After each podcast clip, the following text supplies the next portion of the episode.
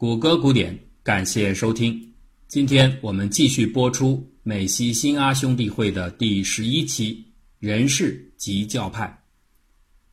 要了解也门北方部落地区的近代演变，得从它独特的运行规则说起。公元八世纪左右，扎伊迪教派开始出现。扎伊迪这个名称来自于他的创立者扎伊德·伊本·阿里，他是先知穆罕默德外孙侯赛因的孙子。电视剧《潜伏》当中，天津站吴敬中说过一句话：“人事即政治。”这句话的正确性也充分体现在宗教演变的过程之中，或者可以这样借用的来说：“人事即教派。”逊尼和什叶派最初的分歧即产生于最高宗教政治权力的归属。什叶派之滥觞始于穆圣女婿阿里。阿里是整个穆斯林世界产生巨大分裂之前最后一位能够维持统一的领袖。他既是什叶派信奉的伊玛目序列之首，也是逊尼派尊崇的四大哈里发之末。自他之后。关于穆斯林的最高领袖是否只能出自穆圣后代血亲，便促成了逊尼和什叶的分化。双方为争夺权力溅成水火。什叶派拥戴阿里，主张只有穆圣唯一的女儿法蒂玛和她的丈夫阿里的子嗣方可领袖牧民。他们把信奉的最高领袖称作伊玛目，从阿里以降共计十二位，被称作。不可能犯错的圣洁之人，在逊尼派那里，伊玛目的称号同样也存在，但仅指一般的能带领人们进行宗教仪式的穆斯林或宗教学者。逊尼派排斥阿里后代，是因为掌权的沃马叶王朝需要为自己的执政谋求正当性。人氏及教派，当不同地区有新的政权争夺发生时。教派就有可能继续分支下去，扎伊迪便是如此。在扎伊德生活的时代，他为了建构自己的权利，拒绝承认所谓不会犯错的伊玛目的提法，提出每一代伊玛目都是活跃在世间的，所有权利皆应归属于在世的伊玛目，这就是所谓的扎伊迪教法。但是由于这一教法的 fake。也就是对伊斯兰绝对法律精神的相对性解读，与逊尼哈乃菲教派同源，所以被视作什叶派分支的扎伊迪反而更加接近于逊尼派穆斯林。阿里的后代子孙在穆斯林群体当中享有尊崇的地位，他们被尊称为赛义德。赛义德主要分为两支，分别对应阿里的两个儿子哈桑和侯赛因。开创扎伊迪教派的扎伊德是侯赛因的孙子，而到了公元九世纪，哈桑的后代当中也出现了一位杰出的扎伊迪传教者阿拉哈迪·伊劳哈克·叶海亚，正是他受邀到北也门一带布达宣教，从而在该地培养出大量的扎伊迪派信众，就此建立起此后断续绵延近千年的北也门拉希德王朝。他本人也成为这一非连续王朝的缔造者和首位伊玛目，但是和大家设想当中的英雄建国的故事不同，由于沙特阿拉伯南部和也门的北方大致处在同样的山地地形，这种封闭的地理环境造就了此处独特的历史走向。叶海亚宣教之后，他本希望这一地区的各个部族能长期信奉扎伊德教法。并虔诚地尊奉伊玛目为其最高统治者，但是往来纵横的山谷塑造出了部落之间极强的独立性和多样性。有一半人接受了扎伊迪，同样还有另一半人顽强地坚守着自己的古老部落传统。故此，所谓的北也门的拉希德王朝只是一种笼统的说法，它没有确定的边界，没有清晰的法统，没有连贯的政权。甚至就连扎伊迪的影响范围也是不连续的和跳跃性的。在这一地区，许多小型的王朝次第建立后又消失。高地固然限制了伊斯兰教法的渗透力，但是作为一体的两面，这种地形反过来也带来了莫大的好处。当山地以外的也门南方或北方出现强大的外来政权时，无论它是奥斯曼帝国，还是后来的葡萄牙、英国，亦或者是沙特，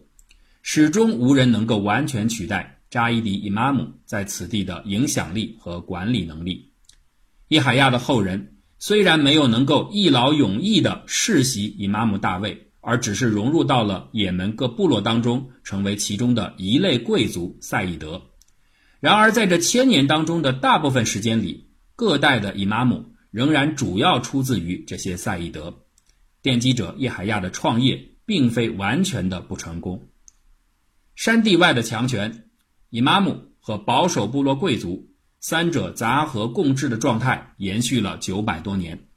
到一九零四年，叶海亚穆罕默德哈米德埃德丁接替其父，成为新一代的扎伊迪伊玛目。此时，作为也门的宗主，奥斯曼人尚不承认叶海亚对北也门的控制权。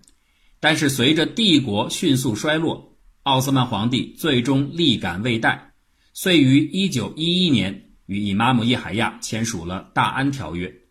根据这一协议，叶海亚掌握了整个北也门，并在稍后建立了也门王国。奥斯曼的退让激起了伊玛目的雄心。叶海亚一心想改变此前近千年当中扎伊迪教派影响力受限的局面，他要削弱有排斥倾向的部落势力，而他控制部落群的核心手段是一种在本地非常古老的制度——人质。为保证各部落领导人服从伊玛目的命令，主要的贵族谢赫们都要把自己五到十岁的儿子。偶尔也有更大一些的孩子送到伊玛目手中为质，这是在国家体系不健全的情况下一种原始的，但也是很野蛮的管理方法。人质的境遇完全取决于部落首领们的表现。服从伊玛目的谢赫们送来的男孩可以得到生活上的优待，并且接受教育；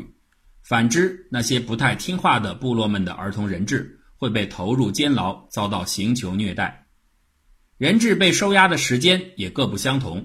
例如分布在拉伊赫地区的各部落与伊玛目的关系亲密，他们送来的子女最快几个月之后就可以用其他的普通人质顶替；而与伊玛目疏远的那些部落，他们的人质会长期和亲族分离，有的甚至长达几十年。这其中最好的例子是拉赫班地区的穆加利家族。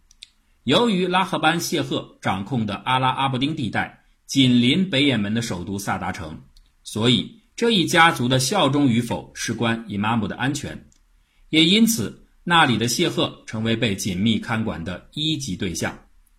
来自穆加利家族的人质不仅数量出奇的多，监押的时间也格外的长。一九六二年北也门革命爆发之前，穆加利谢赫法伊德穆加利的儿子侯赛因。在他整个的二十加的年龄岁段里，唯一做的事儿就是在各地不同的监狱堡垒之间来回流转。他快三十岁的年龄说明了一切。通常人质的年龄上限不超过十五岁，一旦超龄，就可以被允许用别的孩子加以代替。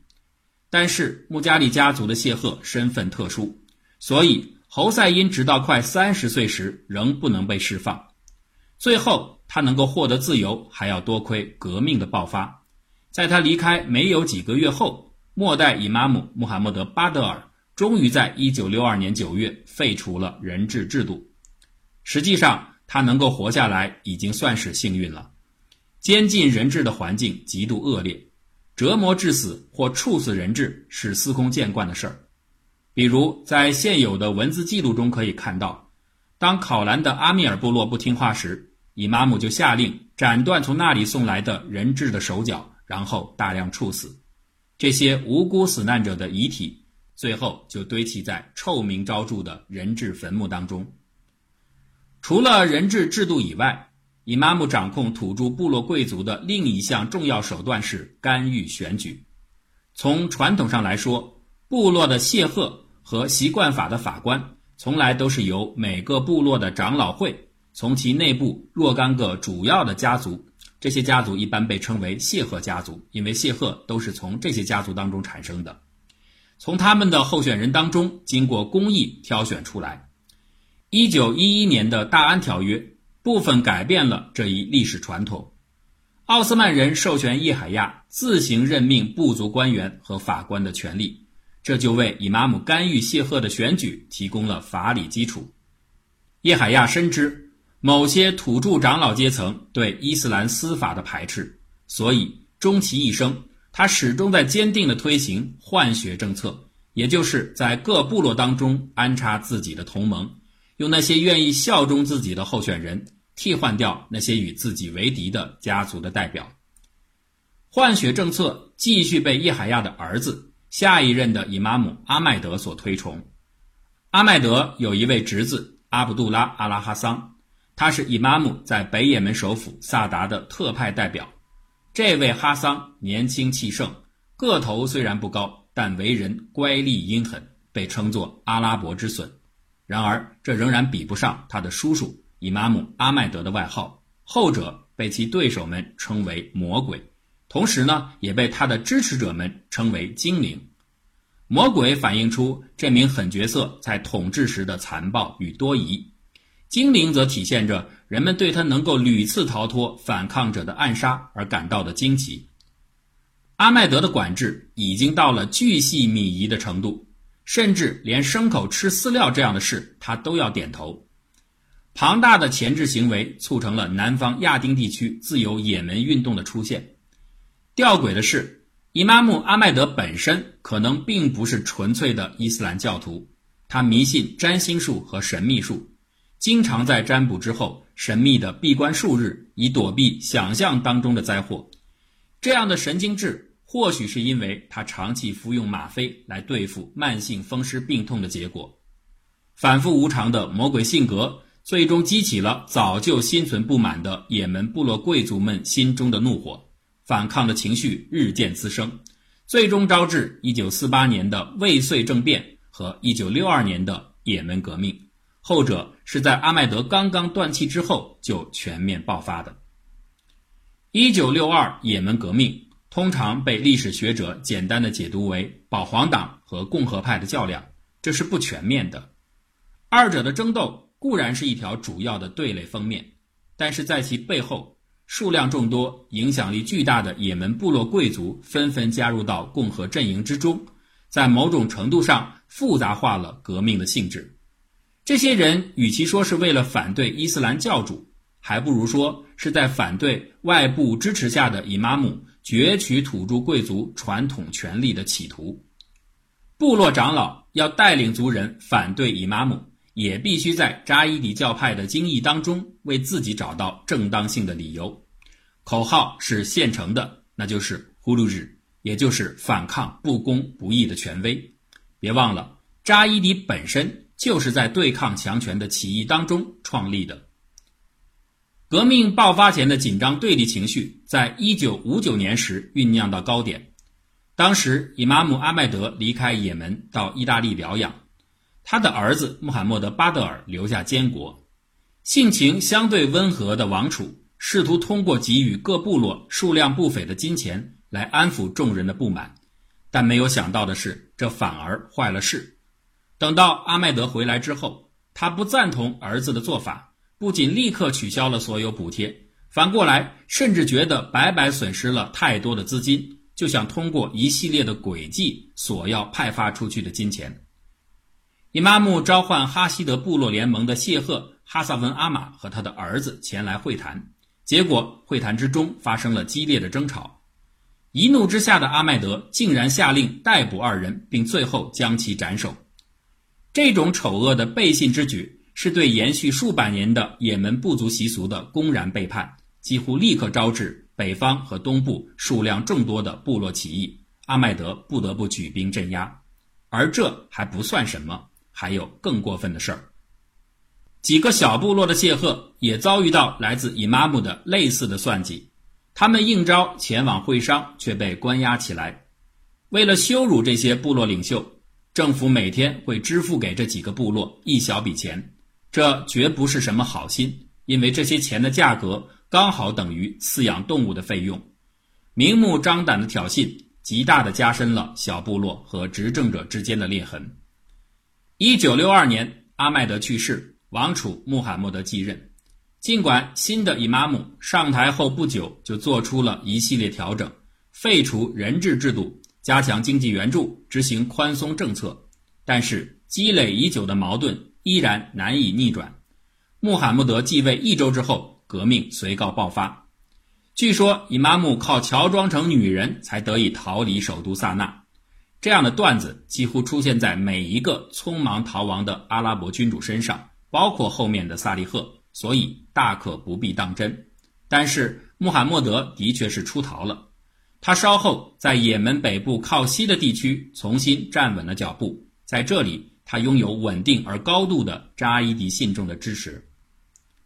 前面的介绍并不希望留下这样一种印象：北也门部落的多数都是反对伊玛目的。真实的情况并非如此，亲王国的部落数量的衰减是随着战局的走势逐渐发生的，各种情由非常复杂，甚至很难简单的说他们是被击败或者被瓦解了。在扎伊迪教区的核心地带，人们对宗教异常虔诚，他们拥戴伊玛目的崇高地位，而相应的，谢赫们也愿意借助伊玛目的权威维系自己的统治。这些部落，也就是前面提到过的那些人质得到优待的部落，所以当他们的长老选择支持以妈姆作战反击共和派时，内心是坚定的。穆罕默德此时提出的作战口号是“打败开罗殖民者，打败埃及异教徒”，这是以妈姆精心定位下的政治动员，但也是基于下面的事实：埃及人已经深度卷入到这场革命之中。对阵的双方背后，埃及是共和派的坚定支持者，而与之相对的沙特则力挺君主伊玛目。有趣的是，就在不久之前，伊玛目对这两大强权的内心真实态度，在某种意义上是反过来的。他敌视沙特对也门的领土野心，而又倾向于加入埃及组织的阿拉伯联盟。一百八十度的法夹弯，在中东政治中几乎是无处不在的。凶狠的埃及人极为残酷地对伊玛目支持者使用了神经毒气，以此来杀死躲藏于洞穴中的士兵。由此引发的深仇大恨，为1962革命增添了外族入侵的维度。然而，这仅止于一种宣传，已经很难说得清埃及真正介入的力量到底有多大。即便是亲身经历战争的人，也很难不被表面印象所误导。在阿卜杜拉·阿马尔的回忆录中，作为哈希德联盟和支持共和派一方的领袖，他把以玛目的根据地萨达地区描述成为一个坚固的信仰堡垒，称在这里没有一个支持共和的人。可实际上，作为敌手，阿马尔或许仅凭难以深入的个人体验就构建出了一个虚拟的铁板一块的以玛目巢穴是错误的。革命前后延续了八年。漫长的争斗中，双方阵营的划分是错综交叠的。想在地图上用简单的区块标记势力范围是极不严格的。比如说，在肥沃的拉伊赫地区，这里算得上是以玛姆扎根很深的地方。大的谢赫们与宗教长长期建立了共生关系，故而他们都是默认的保皇党。